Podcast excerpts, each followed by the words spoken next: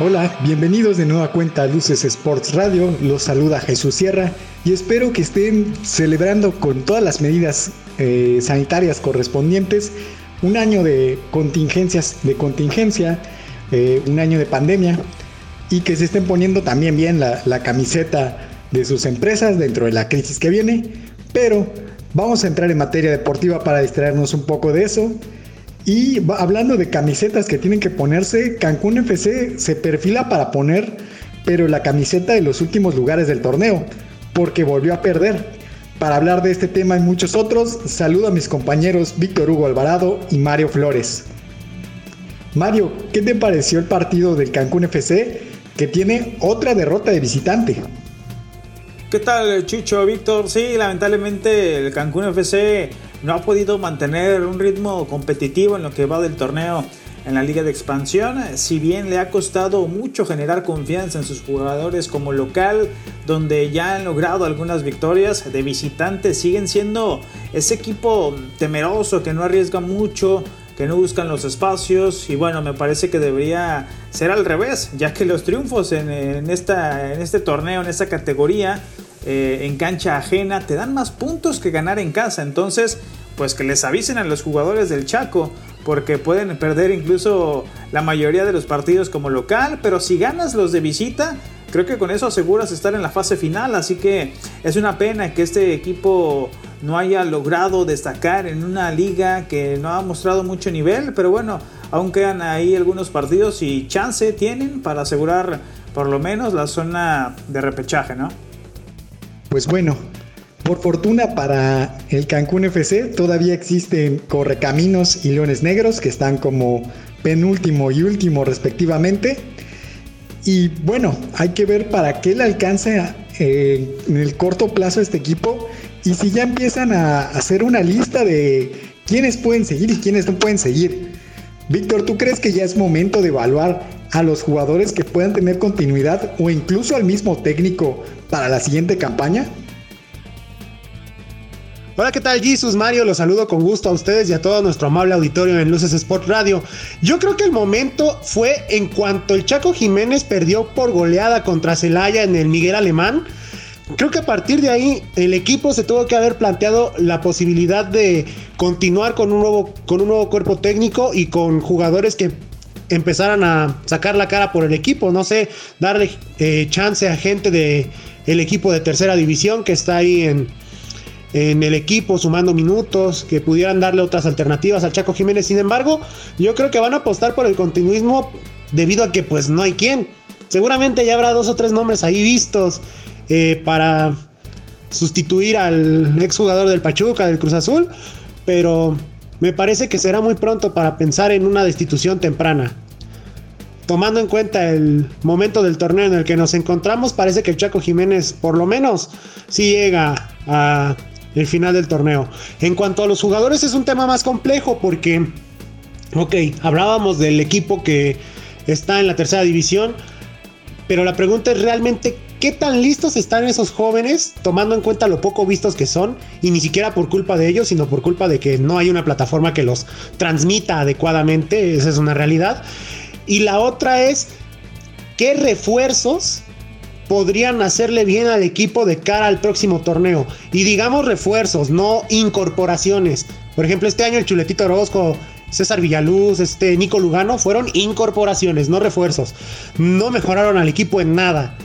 Y es increíble que hayan empeorado a pesar de que el torneo pasado las lesiones los mermaron más en comparación con este certamen. Que sí hay que decirlo, la baja particularmente de Diego Rosales les ha dolido pero en el alma. La banda derecha ha sido una constante vía de entrada para los atacantes y no han podido suplir la ausencia del, del canterano de Pumas. Eh, pero sí, no dudemos que ya hay varios nombres que se están jugando su carrera en el Caribe mexicano, tomando en cuenta el poco potencial futbolístico que están ofreciendo hasta el momento. Ya sea por decisión técnica o porque de verdad el Chaco ve en los entrenamientos que no tienen fútbol y que no le pueden ofrecer nada más. Pues bueno, eh, la siguiente semana Cancún visitará a los Alebrijes de Oaxaca, igual otro equipo que no ha terminado por brillar en lo que va de de este torneo, o más bien desde que se cambió a este formato de, liga de expansión. Veremos si por fin puede levantar con ellos o si ya empiezan a afilar la guillotina en, las oficinas del, del equipo cancunense. Pero antes de cambiar el tema, y porque va a venir un poco colado con lo que vamos a hablar a continuación, quería preguntarles, porque muchos presentan eh, al partido entre Cancún y Venados como un clásico peninsular. ¿Ustedes creen que realmente ya se le puede llamar clásico solamente por una cuestión geográfica? ¿O realmente tiene que haber algo que detone o que levante el interés en esta rivalidad? Porque de momento y obviamente sin los aficionados de por medio en los estadios, pues parece mucho más como un, título o un apodo para tratar de levantar el interés en el partido que realmente algo que, pueda llamar la atención en cuanto a una rivalidad. ¿Ustedes creen que este partido, suponiendo ya a, a un largo o mediano plazo, se convierta realmente en un clásico? Mira, yo creo que la palabra clásico en términos futbolísticos es de usar con mucho cuidado. No cualquier duelo de la misma zona es eh, clásico. En lo particular creo que Cancún eh, nunca ha tenido un clásico como tal, ni cuando estaba eh, el Atlante. Creo que realmente nunca se generó una rivalidad como tal contra los Venados. Por ahí siempre han sido partidos que no trascienden con marcadores en nada abultados, ni mucho menos. Pero creo que para ser clásico se tiene que demostrar en la cancha eh, no sé si se juegan varias liguillas entre ellos o mejor aún finales. Incluso hasta antecedentes violentos en la cancha por la intensidad de los partidos. Y bueno, obviamente el colorido de las gradas y la afición tirándole con todo al otro equipo por las redes sociales. Pero pues ni memes he visto en este supuesto clásico, ¿eh? Así que para mí es solo una casualidad territorial por la zona de la península, pero hasta ahí, para que sea clásico, pues habrá que darle tiempo. Por ahora no lo es. Más adelante, pues ya ya veremos. Yo creo, Jesus, que eso va a depender totalmente de la afición de ambos equipos. Hay que recordar que en primera división los que imponen las rivalidades entre equipos grandes son los medios de comunicación y los que imponen las rivalidades entre equipos pequeños, regionales y en divisiones inferiores son los aficionados. Em, hay que tomar en cuenta que la liga de expansión no es lo suficientemente atractiva como para que los medios hagan lo mismo que hicieron, por ejemplo, la semana pasada con el clásico entre América y Chivas, generar notas, contenidos, este, entrevistas con declaraciones polémicas. Nah, eso en Liga de Expansión, o sea, yo no me imagino al Chaco Jiménez ninguneando a Neri Cardoso de sus épocas como jugador o al Chatón Enríquez tratando de meterse con, no sé, Armando Zamorano o Guillermo Allison. Es simple y sencillamente impensable eh, poder traspolar algo que a nivel nacional está muy marcado ya de hace muchos años con algo que apenas están haciendo y además en un fútbol de muy bajo nivel. Yo creo que eso solo el tiempo lo dirá. Hay situaciones, por ejemplo, la que vimos la semana anterior también con el Atlante cuando visitó Cancún, por los años que estuvo el Atlante como local en el Caribe mexicano. No existe ese morbo. Sin embargo, acá, lejos de la cuestión geográfica, pues algo extra no tenían Venados y Cancún como para decir, oye, el clásico de la península, no me lo voy a perder. Porque si vimos el partido, fue horriblemente aburrido. Vimos cómo cayeron los goles por, por consecuencia de desatenciones defensivas del Cancún FC. Y hasta ahí, ¿eh? porque Venados tampoco ofreció la gran cosa. No, es algo que solamente el tiempo podrá decir. Eh, y también el éxito de la liga de expansión, el éxito que ambos equipos tengan en el torneo. Cancún, bueno, su primer torneo ya llegaron a liguilla, se quedaron en el camino en cuartos de final. Venado se está quedando a deber, vamos a ver si para este certamen logran levantar un poco más la cara, tratar de meterse a la fase final. Pero solo así. De ahí en fuera, pues un partido regional, un partido más de, la división de plata en el fútbol mexicano. Pero bueno, ya que hablamos entre rivalidades de Quintana Roo y Yucatán, creo que la que mejor se ha podido cimentar y es donde vamos a dar el cambio de, cancha, por así decirlo, y de tema, es en el béisbol. Pues a pesar de los amagos de, fuga, los Tigres, todavía de Quintana Roo, ya trabajan en su pretemporada y han anunciado varios refuerzos y hasta un torneo de pretemporada Mario, primero coméntanos quiénes son los refuerzos que trae Tigres y si existe alguno que, se haya quedado con las ganas o que no, no alcanzamos a ver en el 2020 cuando se canceló toda la temporada. Pues sí, para fortuna de los amantes del béisbol, que son mayoría acá en el estado, pues ahí va, poco a poco, los Tigres haciendo ruido casi toda la semana con los anuncios de los jugadores para la próxima temporada, que esperemos la situación pandémica lo permita. Pero por lo pronto van peloteros eh, bastante interesantes, eh, jugadores ya conocidos por la afición como el colombiano Reinaldo Rodríguez y Manuel Orduño que ya saben lo que es representar al equipo de Bengala por sus buenas actuaciones en campañas anteriores. Y sí, como comentas, hay algunos que fueron anunciados como refuerzos el año pasado y no alcanzaron a debutar por la contingencia. Tal es el caso del estadounidense DJ Peterson y también el mexicoamericano Terence Marin, que por cierto no ocupa la plaza de extranjero. Habrá que ver cómo responden a lo que sería su debut oficial. Y los que también van llegando como nuevos a los Tigres son Nick Atkins y Jared Wilson, ambos de Estados Unidos, jugadores que se han forjado incluso por ahí en sucursales de equipos de grandes ligas. No alcanzaron a llegar a la gran carpa, pero bueno, pueden eh, mostrar cosas bastante interesantes acá en la Liga Mexicana de Béisbol. Algo que me parece raro hasta ahora, por ejemplo, es que Tigres no ha mencionado en ningún comunicado como tal a Adam Muñoz, el manager. No sé si es porque no será el manager y tengan eh, contemplado el anuncio de alguien más o de plano se les haya ido por ahí el dato a la comunicación interna del equipo. Pero bueno, hasta ahora esos son los jugadores eh, rumbo a la pretemporada. Y bueno, el béisbol va a regresar al, Beto Ávila porque también anunciaron esta Liga del Sureste y esta Copa Maya que será del 29 de abril hasta el 16 de mayo. A mí lo que me llama la atención es que hay cuatro equipos, obviamente los Tigres, los Piratas de Campeche, los Leones de Yucatán y los Olmecas de Tabasco. De esos cuatro, solo los tabasqueños no podrán jugar en su estadio, los demás podrán hacerlo. Obviamente ningún equipo habló sobre la posibilidad de permitir gente para estos juegos de pretemporada. Pero Víctor, ¿tú crees que existe la posibilidad que ya empezada la campaña de la Liga Mexicana de Béisbol, si es que puede comenzar a tiempo, eh, veamos el público de regreso al Beto Ávila? Y de, ser así, ¿cómo crees que reciba la afición a los Tigres con, después de este amago de, cambiar de domicilio hecho en, en octubre pasado? ¿Habrá sana distancia entre el público o solamente distancia?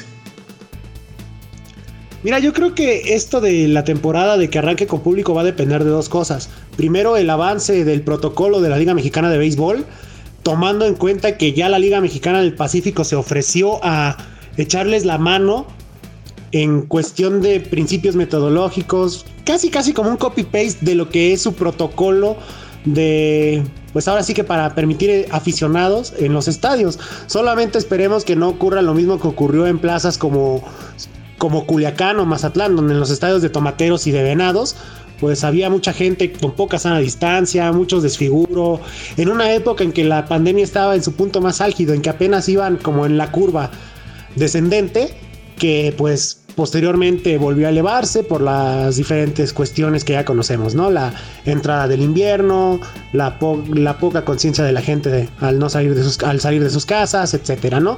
Esa es una. La otra es precisamente el avance del semáforo epidemiológico en el sureste mexicano. Recordando que estos cuatro estados que mencionabas, Tabasco, Campeche, Yucatán y Quintana Roo, son de los estados que están muy próximos a regresar a la normalidad, entre comillas. Hay que recordar que Campeche es de los pocos estados en verde y el resto está en semáforo amarillo. Esta posibilidad de que pueda mejorar posteriormente su, su color en el semáforo a nivel estatal o federal, ya depende de cada quien como lo quiera ver, va a permitirles eh, poder avanzar poco a poco en la creación de, de medidas propias para que ellos puedan admitir pues a lo mejor un poquito más del aforo del aforo convenido y pues que se viva eh, la acción en el diamante como si como si no hubiera pasado nada de esto, ¿no? Obviamente con ciertas excepciones en cuanto a la sana distancia y las medidas de prevención. Respecto a cómo recibirán a Tigres, yo creo que no va a afectar mucho. La gente, pues en cuanto a ese tipo de cosas es de memoria muy corta y hasta que no pasen, realmente no, este, no le va a traer grandes repercusiones a la novena de Quintana Roo. han sido tantos los meses que el público no ha podido salir a disfrutar de un espectáculo deportivo que créeme, lo que hayas dicho en octubre, septiembre, agosto, noviembre, todavía si quieres, se les va a olvidar. Ya no hace eco en su cabeza y pues con tal de salir y ver a tu equipo eh, echar el béisbol, la verdad es que no le, veo, no le voy a ver mucho problema. Yo creo que Tigres va a tener éxito en caso de que puedan recibir aficionados en el Beto Ávila. Pues esperemos que este regreso de, del, del béisbol también venga acompañado de muchos otros factores y que si se llega a admitir el público sea se cumplan con las medidas tanto de parte de los equipos como de los aficionados.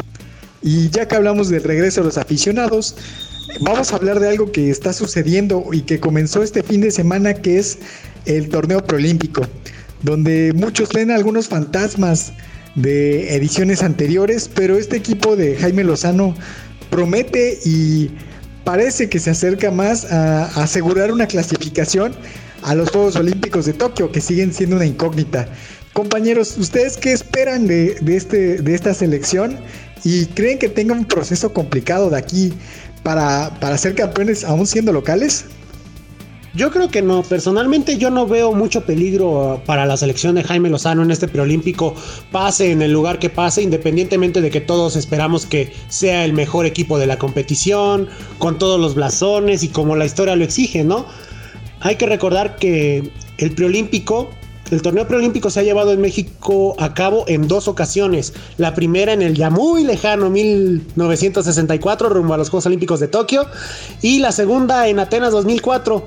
Ambos procesos bastante relajados, eh, por lo menos en cuanto a la etapa preolímpica. Ya después sabemos que lo que sucedió en las Olimpiadas fue otra historia, donde México pues se quedaba en la orilla en fase de grupos y ni siquiera llegaba a oler las medallas, ¿no? Eh, es una generación interesante esta que está bajo el mando del Jimmy Lozano. Todos sabemos que hay muchísimos jugadores que van sobrados en cuanto a capacidad individual, futbolísticamente hablando. Sin embargo, llena de ilusión y es, eh, va a ser bastante interesante ver cómo con los pocos días que tuvo de trabajo el Jimmy Lozano, logran conjuntarse en un buen equipo jugadores como José Juan Macías, Sebastián Córdoba, Alexis Vega, Uriel Antuna, atrás Johan Vázquez, eh, Alan Mozo, en la portería este Luis Malagón, entre otros nombres que hay en el preolímpico, Santi Muñoz, el joven maravilla del Santos, también por colar otro nombre que ha estado recientemente en boca de todos. Así que pues bueno, vamos a esperar a ver eh, cómo, cómo encara la selección preolímpica este nuevo proceso con miras a pues reverdecer los laureles que nos tuvieron en lo más alto del podio en Londres 2012 con esa medalla de oro contra la mismísima selección de Brasil. Sí, bueno, esperemos que no se aparezcan aquellos fantasmas de los procesos olímpicos de Sydney 2000 ni los de Beijing 2008 cuando Hugo Sánchez nos hizo fracasar de una manera espantosa, así como los años anteriores, creo que el, tricolor eh, está obligado a llegar a la final del preolímpico para sellar su boleto a Tokio. En los últimos años el nivel de la CONCACAF ha cambiado, ya no es fácil ganarle a los equipos del Caribe, que ya tienen un mejor nivel, son más competitivos y el, bueno, el físico lo han sabido aprovechar bastante bien, pero el hecho de que México haya ganado ya una medalla de oro como lo hizo en Londres 2012 ante Brasil, eso para mí fue un parteaguas de lo que se tiene que hacer en las próximas ediciones. Por ahí la plantilla que convoca Jaime Lozano es interesante, creo que faltaron ahí eh, un par de jugadores que quizás están en mejor momento en la Liga MX, pero bueno, de cajón México tiene que ir a Japón sí o sí pues esperemos que estén pendientes de, ese partido y sobre todo confiemos en que pueda haber un proceso y que eh, de aquí salgan jugadores que no veamos de nuevo en la liga de expansión muy pronto, como es el caso, como algunos casos que encontramos ahí, que no sean one hit wonders y que realmente puedan llegar a un proceso mejor e incluso colarse a la convocatoria de, Qatar en, en el próximo mundial. Pero bueno, esto ha sido todo por esta edición de Luces Sports Radio. Nos escuchamos la próxima.